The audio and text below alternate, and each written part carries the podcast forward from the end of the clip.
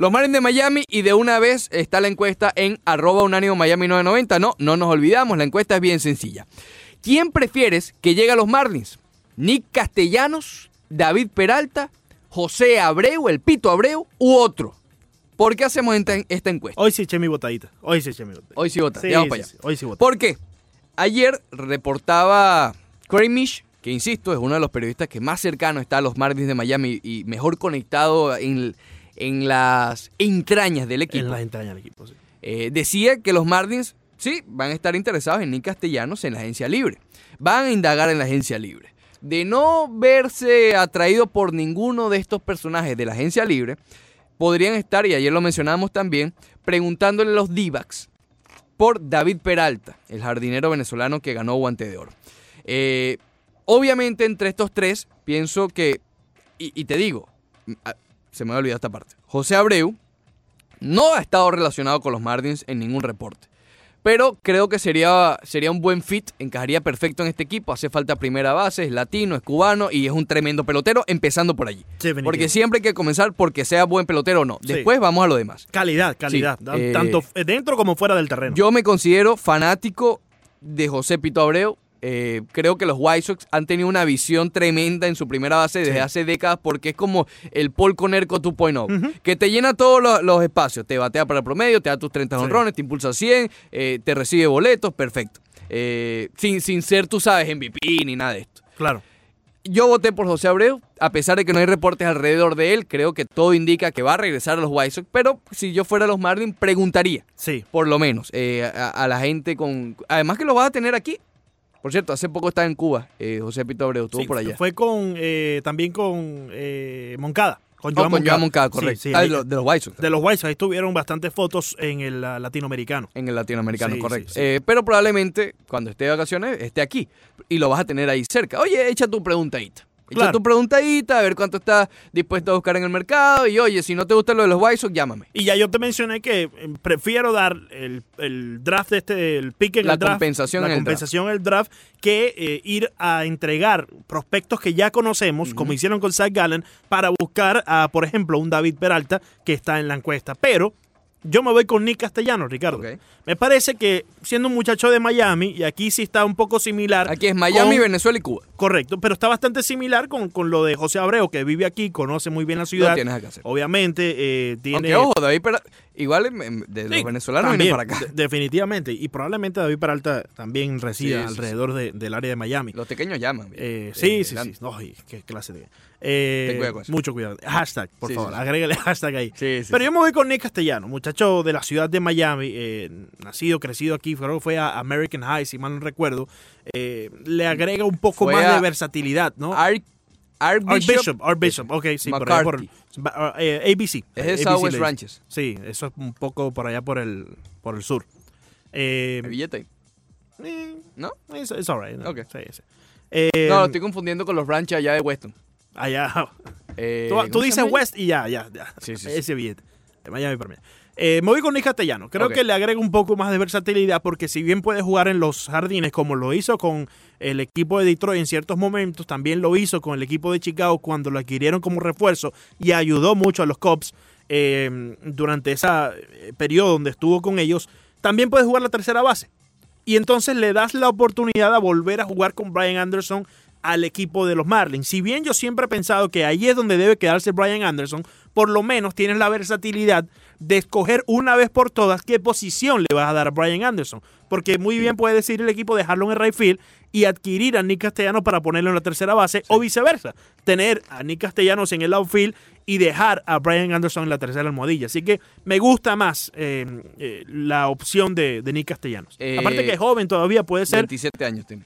Puede ser esa firma muy similar a lo que se pudiese hacer con eh, Eric Hosmer, o lo que hicieron, mejor dicho, los padres de San Diego con Eric. Hosmer, que lo firmaron antes de tiempo por una buena cantidad de años y estará allí cuando el equipo ya próximamente esté listo para competir. Tiene lógica, tiene lógica la parte de la edad, es el más joven de los tres, de los tres que estamos mencionando. Eh, el año pasado, cuando llegó a los cachorros, se realmente co- encontró el revulsivo, ¿no? Eh, Se ve que es uno de estos jugadores que le, le motiva jugar donde hay competencia, lo cual me preocupa un poco con los Marlins, pero bueno, porque en los Tigres de Detroit, pa- para, ponerle un ejemplo, quien fue o donde comenzó el año pasado, Nada más viendo los honrones el año pasado con los Tigres, en 100 encuentros exactos, dio 11 cuadrangulares. Y en 51, es decir, básicamente la mitad, dio 16 es con los cachorros, quiero decir, cuando llegó a los cachorros. Y tuvo un OPS Plus, no se asusten con el OPS Plus, esa es una de las que a mí me gusta porque refleja básicamente la calidad del jugador. Tuvo un OPS Plus de 151. ¿Qué quiere decir esto? Que fue 51% mejor que el, que el jugador promedio en Grandes Ligas. Que 100. El jugador promedio. El jugador promedio 100, véanlo de esa manera. Eh, si tú tienes 151, fuiste 51% mejor que el jugador promedio, lo cual habla muy bien Claro. Esto fue en, su época con, los cachorros, en su, en su pasantía con los cachorros. En general, en el OPS Plus, el año pasado tuvo 121, 21% mejor que, que los demás eh, jugadores en, en, grandes ligas, lo cual habla muy bien. Fíjate la mejoría, de 21 a 51. David Peralta, si bien obviamente no tiene los mismos números, eh, aquí hablamos es de las condiciones de cómo llegaría el equipo, más no de la calidad del jugador. Creo que eh, Nick Castellano es mucho más jugador que, que, David Peralta, a pesar de que acaba de ganar el guante de oro, es un gran defensivo, pero ahí son otros factores, ¿no? Primero llegaría vía cambio, eh, decía Craig Mish, quien fue quien dio esta noticia, que ellos estarían explorando extenderlo apenas llegue, y si no, lo verían como jugador puente. Eso es lo que no me gustó mucho, porque ¿para qué entonces vas a sacrificar jugadores en las menores para un jugador puente? Me explico, ese jugador puente lo puedes conseguir en la agencia libre mucho más barato. Este tipo de jugador puente mientras se desarrolla Monte Harrison o Víctor Víctor Mesa, lo que sea. Eh, por eso es que no me gusta lo de, lo de David Peralta, más entiendo que sería una gran adquisición, pero a largo plazo. Es decir, dos, tampoco 10 años, ¿no? Pero por lo menos 5, 4 años sería bueno. Y después después de adquirirlo tienes que esperar a ver si él acepta el contrato con los Marlins, si el equipo está dispuesto. Hay otras condiciones. Eh, exacto, ya por lo menos con Nick Castellanos o el propio José Pito Abreu, ya está de entrada ofreciéndole un contrato para quedarse por eh, ciertos tiempos aquí en los Marlins o eh, el tiempo que lo necesite, dos, tres años. Pero con David Peralta tienes que esperar que culmine ese contrato, entrar en una negociación con él y si te dice que no, por ejemplo, que yo dudo mucho, porque si le da un buen contrato, él va a querer quedarse aquí en la ciudad de Miami, pero si te dice que no, perdiste los prospectos que diste a Arizona por poder eh, adquirirlo. Entonces, eh, se encuentra el equipo en, una posición bastante eh, negativa si eso llega a pasar. entre los tres, creo que el mejor jugador es Pito Abreu, pero es el de mayor edad. Estamos hablando de un equipo que está en una reconstrucción todavía. No todavía le falta por lo menos uno o dos años. Así mejore, porque es lo que yo espero, así mejore. Digamos, sale la reconstrucción en uno o dos años. Mientras que los White Sox espera que este año ya salgan de la reconstrucción. Que ya el año pasado fue la mejoría que tuvieron y este año ya vayan a competir. Incluso lo, cual los White Sox también se ha comentado acerca de... No, los White Sox quieren gastar mucho dinero. Lo cual no tiene sentido para Pito Abreu, si puede volver a los White Sox, irse para retroceder un poco más. Claro, claro. Y más entendiendo su edad. O sea, tampoco es que es un viejo, ¿no? Tiene y que le gusta la ciudad, ya conoce la ciudad, ha estado ya mucho tiempo. Claro, es lo, es lo, que te digo. Eh, todo indica que él se va a quedar en los White Sox y el movimiento tiene lógica que él se quede en los White Sox. Pero si no llega a un acuerdo, los Marlins deberían estar ahí pendientes. Digo que es el mejor jugador porque ha ido ya tres veces al Juego de Estrellas, fue novato del año en el 2014, el año pasado, a pesar de que comenzó un poco lento, es lo que te digo, él llena todas las casillas, terminó con promedio de 284, fue líder en carreras impulsadas con 123, dio 33 cuadrangulares, eh, tiene un buen porcentaje de envasado, 330. Es decir, eh, insisto, te llena todas las casillas, creo que es el mejor pelotero. Si yo fuera de los Marlins pondría 1, 2, 3, Abreu, Castellanos, Peralta. Eh, insisto, aquí también por las condiciones en las que llegaría cada uno de ellos, a Abreu le hicieron la oferta calificada, también tendrías que dar un pick en el draft, lo mismo con Castellano. Eh, fíjate el comentario de Fernando Barra, eh, tiene cierto sentido, aunque llega a un punto donde no estoy de acuerdo con él, pero menciona a Fernando Berra, disculpa, en el Twitter, respondiendo a la encuesta del día de hoy, un solo árbol no hace montaña. Necesitan 25 nuevos jugadores y mudar la franquicia a otra ciudad. Estoy de acuerdo con cuando él dice un solo árbol no hace montaña, pero hay que tener en cuenta que hay un sinnúmero de prospectos que todavía no conocemos. Em, creo que el equipo demostró... que no hemos visto. Que no hemos visto, sí, porque sabemos quiénes son, pero no los hemos visto desarrollarse. Hay un sinnúmero también de, lanzadores que se demostraron durante esta campaña. Dígase Sandy Alcántara, em, en su momento lo hizo Zach Gallen, obviamente el equipo lo cambia. Pablo López tuvo una lesión, la misma que tuvo hace un año, pero eh, mostró ciertos eh, lazos positivos, ¿no? Jordan Yamamoto no estuvo muy bien después de comenzar 5 eh, y 0 su, carrera, pero al final de la campaña tuvo una apertura, creo que fueron dos, y se vio bien, se recuperó, se, se, vio un poquito mejor. Entonces, sí hay ciertas cosas positivas, sí hay ciertos árboles, para usar su término, que los Marlins tienen en este momento que les pueda ayudar si adquieren a una de estas estrellas vía eh, la agencia libre, ¿no? Mira, yo tenía razón, Mr. Méndez te está regañando. Me está regañando, evidentemente, sí. El Southwest Ranch es el Sí. que te está diciendo, el de Broward, que está entre Cooper City y Davie, que ahí se billete. Entonces está bastante lejos de, de Archbishop Carroll.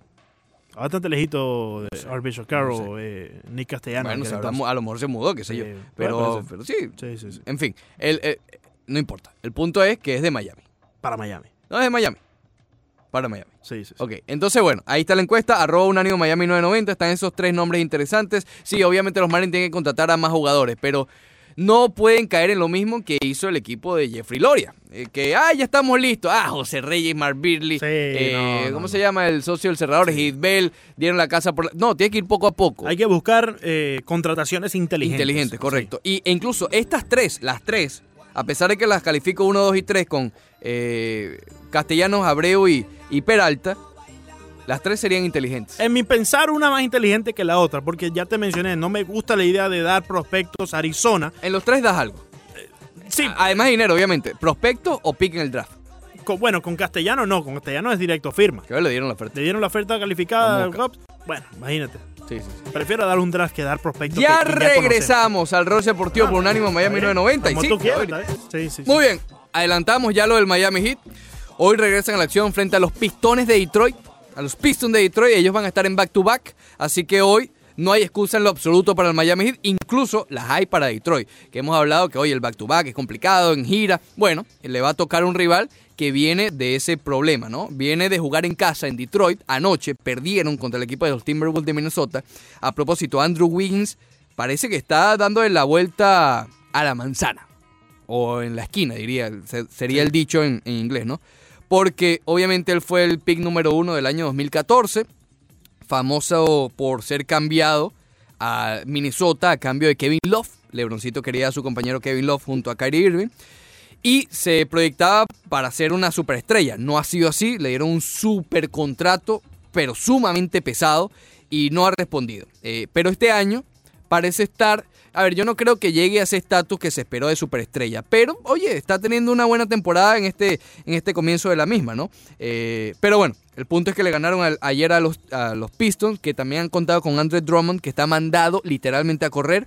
Está promediando casi 20 rebotes por partido. Es año de contrato para él, va a ser agente libre. Probablemente sea la única estrella en esta, en esta agencia libre que va a estar realmente floja.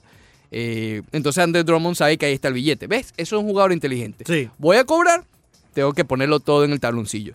Pero insisto, ayer perdieron, fue el regreso de Blake Griffin, su, Ah. primer, su primer juego desde eh, de la temporada. Él comenzó lesionado. Próximo miembro del Miami Heat, Blake Griffin. The Lie.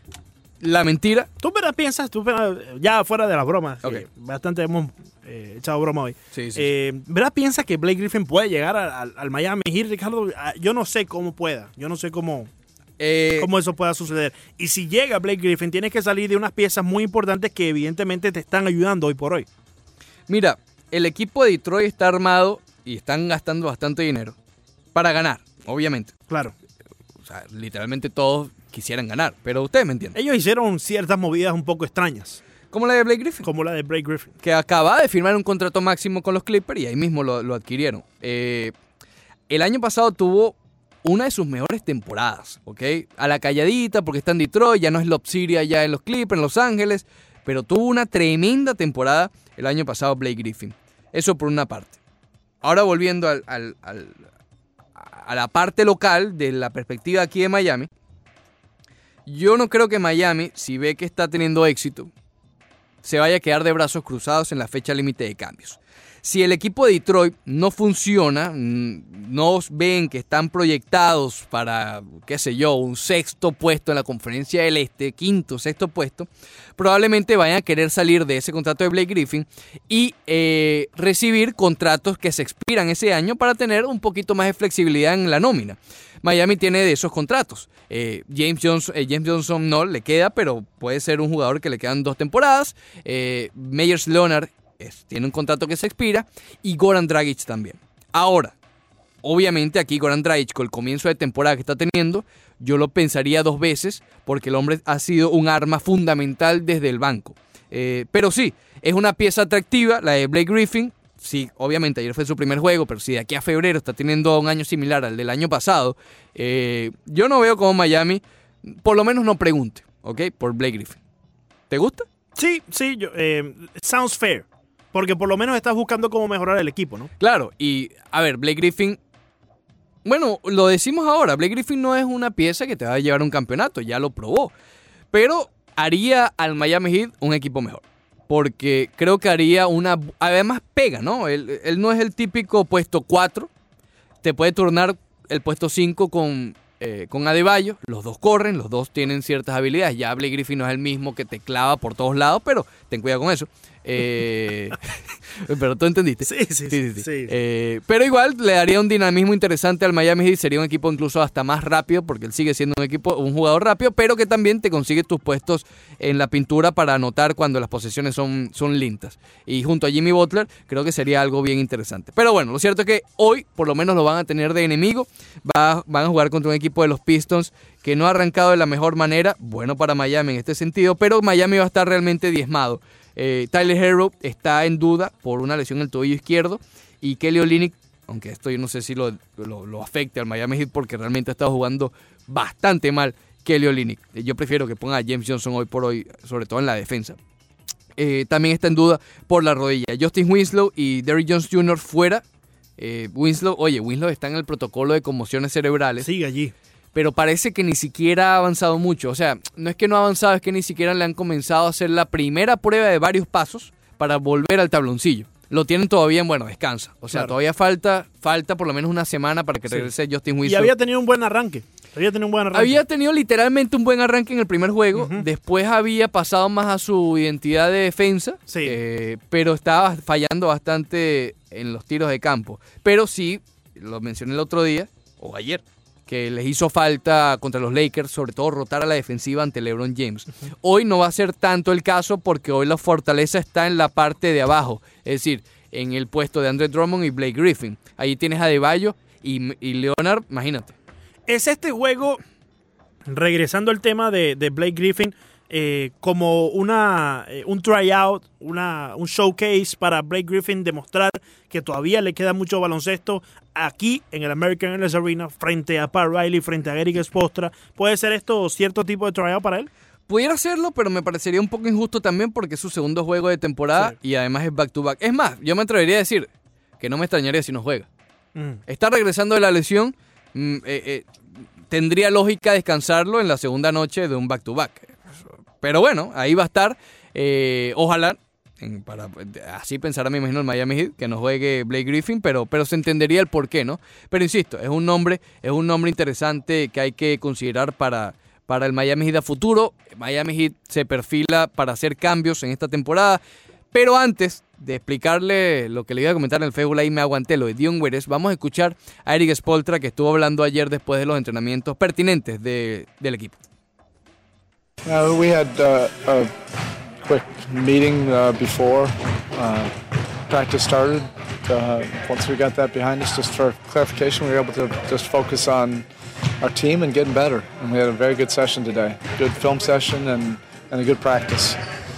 And guys are working uh, to get better at some specific things, and the guys that weren't able to practice were able to at least participate on the side. and they're getting healthier all in all, I think this is a good day. Is, is there progress on Justice's front, or is that one still? he's feeling better. He, yeah, no question. Uh, today he said he's uh, starting to see, um, or he's starting to feel more normal. He looked normal today. Um, but, you know, I think each day we'll, we'll find out more. And Bueno, eh, ahí estaba hablando Eric Spolta sobre la práctica general del día de ayer, que fue un buen día, sobre todo para los jugadores que están recuperándose de algunas molestias. Al final le preguntaron específicamente por Justice Winslow y es lo que le estábamos comentando. Dice, se siente mejor, se siente más normal. Eh, básicamente, lo que dijo Eric Spolta sobre Justin Winslow, esto quiere decir que, que estaba realmente mal. Y es que el golpe que se dio en la cabeza con Paul Millsap fue realmente dramático. Y lo peor de todo es que él regresó a ese juego. Yo no sé cómo el Miami Heat y los médicos del equipo permitieron que Justin Winslow regresara a ese encuentro, porque si ya hoy es una semana justamente, el martes pasado fue que enfrentaron al equipo de Denver y todavía se está sintiendo eh, efectos de esa conmoción que tuvo ese golpe con Paul Millsap eh, realmente llama la atención. A ver, lo de Dion Waiters. Dame el filetico de Waiter, por favor. Seguimos hablando de Dion Waiter. No, no ha jugado en toda la campaña. y Pueden pagarle los 25 millones y que se vaya a su casa, algo que igual no tendría mucha lógica, pero vamos a suponer, si quisieran, lo pueden hacer. La respuesta inmediata es no. Porque Miami está hasta el cuello en el tope salarial, obviamente le está pagando a Jimmy Butler un plata, le hicieron milagros en la, en la agencia libre, lo hicieron, pero bueno, el costo es que están realmente limitados. Claro. Eh, si ellos le pagan los 25 millones de dólares a Dion Waiters para que se vaya a su casa, ellos tienen que rellenar con un jugador más ese cupo que deja Dion Waiters en el, en, en el roster, en la plantilla, ese jugador número 15. Eh, pero no tienen cómo pagarle a ese supuesto jugador número 15. Si venga de la G-League, algo le tienes que pagar y no vas a poder. Entonces, eh, literalmente no se puede. Prefieres tener ahí el mal necesario que de, no, de no- Dion Waiters. no es lo que prefieres, es que si lo sacas, Claro. tienes que poner a alguien en su lugar. Porque Y sí. no hay billete para Y eso. no hay billete para, para nadie, Sí. ¿ok? Ni para contratar a Alejandro Villegas por, por, por 10 pesos la hora. Tampoco que sea muy bueno. Tampoco que sea muy bueno. Eh, nos hizo pasar mucha pena cuando estuvimos allá en el American Airlines Arena. No, di la verdad, fue el único que dio la cara. No, no, no. Vi- Villegas. eh, la- ¿Villegas? Yo tuve un buen shot. ¿Te acuerdas del shot que tuve ahí desde, desde el metiste free un? Claro, si yo, si yo me iba del American Airlines Arena sin hacer una canasta, me iba triste. Bueno, la y yo me fui muy la hicimos contento. en las prácticas. No, en la práctica no, ni una. Yo en los, en los Era muy difícil en la práctica, estaba todo el mundo ahí. Sí, habían como dos pelotas nada. sí, sí. sí. Yo, yo ni siquiera lancé. En los juegos ni siquiera me atreví a lanzar. Sí, sí. Yo, yo de Era mentalidad defensiva. Era un poco más scrappy, ¿no? Sí, yo soy scrap, tanto fue scrappy que estuve un mes y medio sin poderme mover con el dolor en la espalda. Eh, pero bueno, más adelante seguimos hablando de este juego contra los Pistons de Detroit. Esta noche a las 7 y media de la noche, el Miami Heat está invicto en casa. Ya, a mí no, a mí no. Eh, Oye, cuidado es- con eso. Good eso, times. eso que acaba de salir allí de, de Josh Donaldson, eh, hay una información que dice que tiene hasta, hasta media docena de equipos tras, tras él. qué bien le salió ese negocio de irse a los Bravos Atlanta. Un añito. 20 millones, por cierto. Fantástico, fantástico. Eh, es igual que aceptar para ciertos y determinados peloteros la, la oferta calificada. Hay ciertos y determinados peloteros que deberían tirarse de cabeza Sí, sobre claro, la oferta claro, calificada. claro que sí. Odorisi y Marcelo Zuna, los dos deberían tirarse de cabeza arriba de la oferta Y calificada. Marcel sin parece que no la va a aceptar. Eh, Eso sería una soberana. Él no va a ganar más de 17 millones por año. no, no hay quien se los pague. Con la Claro, aquí a que lo mejor él buscará más seguridad, más 5, 4 años, menos Claro, al año, pero más. joven. Creo que no puedes darle menos de los 17, ¿no? Si te dan la oferta calificada, otro equipo que te ¿Cómo vaya a dar? No, tiene que da- darle los no, 17. No, no, papá. le- Mustaca firmó por cuatro después que le dieron la oferta calificada. ¿tú dices el mismo equipo? No sé. No, no, otro equipo que lo vaya a firmar no, tiene no, que darle no, no, por lo que sea. por lo que sea. Mustaca ya por pierdes la oportunidad entonces. Mustaca Ok. terminó firmando por cuatro, que se convirtieron en ocho porque había un montón de incentivos. Igual no llegó a la oferta calificada. Que era No, más alta que la, de este mitad. La mitad de la oferta calificada Bueno, fue. ahí está lo Este que le año pasó bajó. a, a, el cubano, eh, Yamani Grandal, de la Universidad de Miami. Grandal también le, le pasó. a Grandal, le, le pasó a, a- a Carlos González. Sí, Carlos le pasó González. a Carlito imagínate. González, que terminó firmando con contrato de Liga Menor. Fue- fue- ese es peor todavía. Eh, Y, y probablemente se le acabaron las oportunidades en las grandes ligas. a él, ¿no? Sí. Entonces, Porque eh, después lo cambiaron a Chicago. Está peligroso los fondos. El que lo sigue en Oh, Instagram sabe lo que hablo. Sí, sí, sí. entonces estoy La socia no lo deja respirar. Está como Ricardo que le compran. Está por allá Ricardo trabajando aquí. le compran, le compran el Ricardo Disney. Está dejando la garganta aquí, hermano. No, Disney.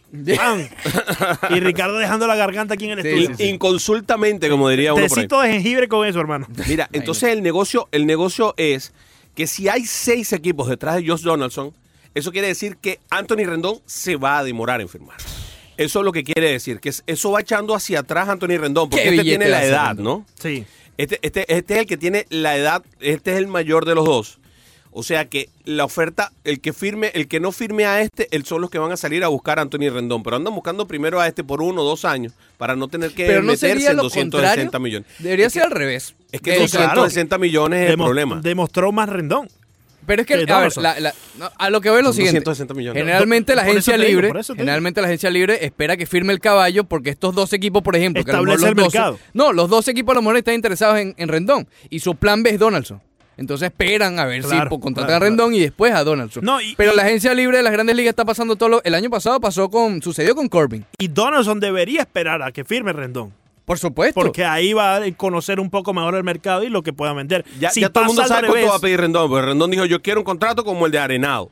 Sí, pero de- definitivamente tiene que pasar, ¿no? Para La, que sea un la un pregunta hecho. es si se lo van a dar. Sí, Yo creo que- a- yo creo alguien, que le va, sí. alguien le va a dar el billete. Hoy creo que sí. Alguien le va a dar billetico. Eh, hoy, en también, día, hoy en día va que le den. sí. también, puede, también puede haber un convencimiento de la liga, y esto también es importante, puede haber un convencimiento de la liga en general, y esto es lo que nos puede estar desnudando esta, esta posición, de que los nacionales de Washington le van a dar los 260 millones. Y que él va a preferir quedarse con los Bueno, nacionales pero de que no se Washington. ponga creativo como quisieron hacer con Bryce Harper, porque no lo va a aceptar. Bryce Harper le querían pagar por 20 años. Sí, bueno, yo creo que con Bryce Harper la cosa era diferente, porque ahí había, Era prorrateado como por No, tres no, décadas. no. y había un mar de fondo con Bryce Harper también. Bobby Ahí- Bonilla. Ahí había un mar de fondo con... Era lo Bobby Bonilla. Sí, pero también había unos problemitas de conducta y de, y de, de guerrilla interna. Sí. Fíjate que él se va y el equipo se limpia. Sí, quedó un poco, eh, había eso, como unas rencillas internas, que habían desde, ¿te acuerdas la época de Papelbon, que el tipo lo ahorcó y todo? Eh, digamos que Harper no es, no es fácil de llevar en, en el clubhouse. Pero bueno, eh, sí, va, va a ser bien interesante esta, este tema de la agencia libre, pero yo como te decía, el año pasado sucedió todo lo contrario, porque Corbin era el, el lanzador más, más, más cotizado. Sí. Y fue el primerito que firmó. Todo el mundo decía, no, se va a tardar. mu-". No, no, no, firmó creo que en noviembre, diciembre. Bueno, pero es que, es que realmente, si tú te pones a ver, Corbin estaba en parejo, al parejo con Keuchel. Colby estaba parejo con Keikel, tienes el micrófono abierto. Pero Eh, pero Keuchel ok. era el que tenía el problema del pick, Exactamente, que no firmó que no firmó. hasta mitad de temporada. ¿Quién tiene problema del pick ahora? Rendón no, Rendón lo ofreció. Ajá, le ofrecieron. Y Strasbourg y Cole, pero ahí no va a haber problema. Pero entonces, quien tiene el problema del pick ahora es Rendón. Sí. Y este problema del pick como que es una cosa complicada, sobre todo para los que tienen más dinero y los que se gastaron más dinero el año pasado, porque esos picks suben cuando Bad Bunny. Sí, sí, ya por ahí hizo uno, Bad Bunny, un corrido. sí.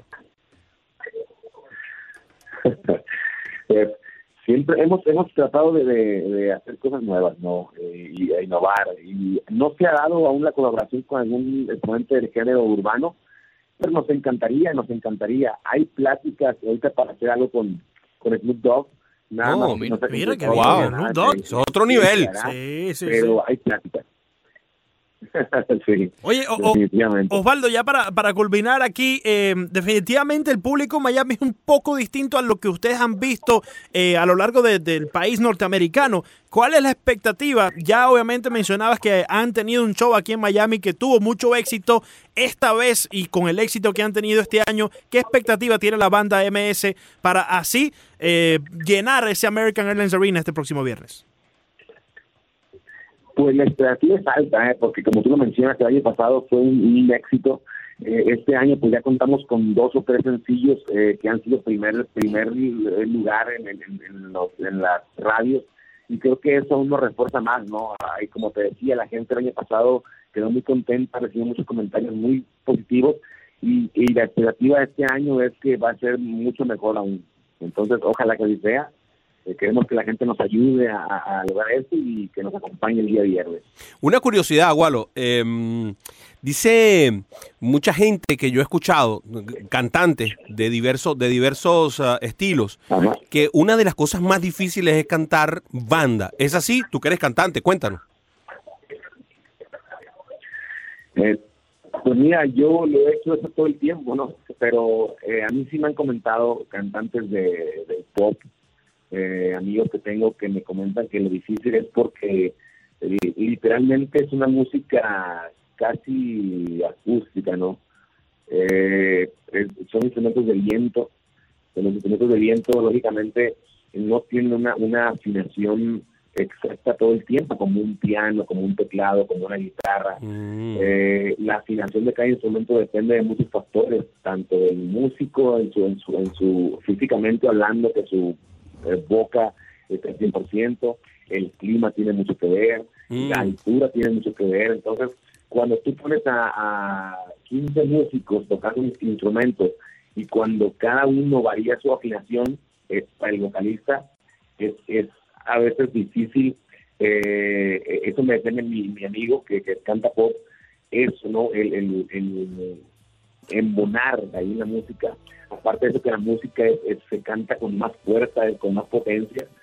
Eh, y, y creo que eso eso hace que, que, que ellos digan que es más difícil, ¿no? Y, lógicamente, porque uno ya está acostumbrado a eso, yo creo que toda la vida, entonces eh, ya uno se siente más, más, en, más como pez en el agua. Osvaldo Silva Carreón, mejor conocido como Walo, muchísimas gracias por estos minutos que nos ofreciste aquí en el Roche Deportivo y muchísimo No, no, no, a éxito. ustedes. Gracias, Osvaldo. Y, eh, y- eh. Gracias, gracias a ti. Este 15 de noviembre en el American Airlines Arena se presenta la banda MS y aquí en ocasión de esto vamos a estar rifando dos paquetes de cuatro entradas. Así que a las dos primeras llamadas al 786-801-5607 se lleva dos paquetes de cuatro entradas para ver este viernes 15 de noviembre a la banda MS en el American Airlines Arena. Te dije y estoy harto, se acabó.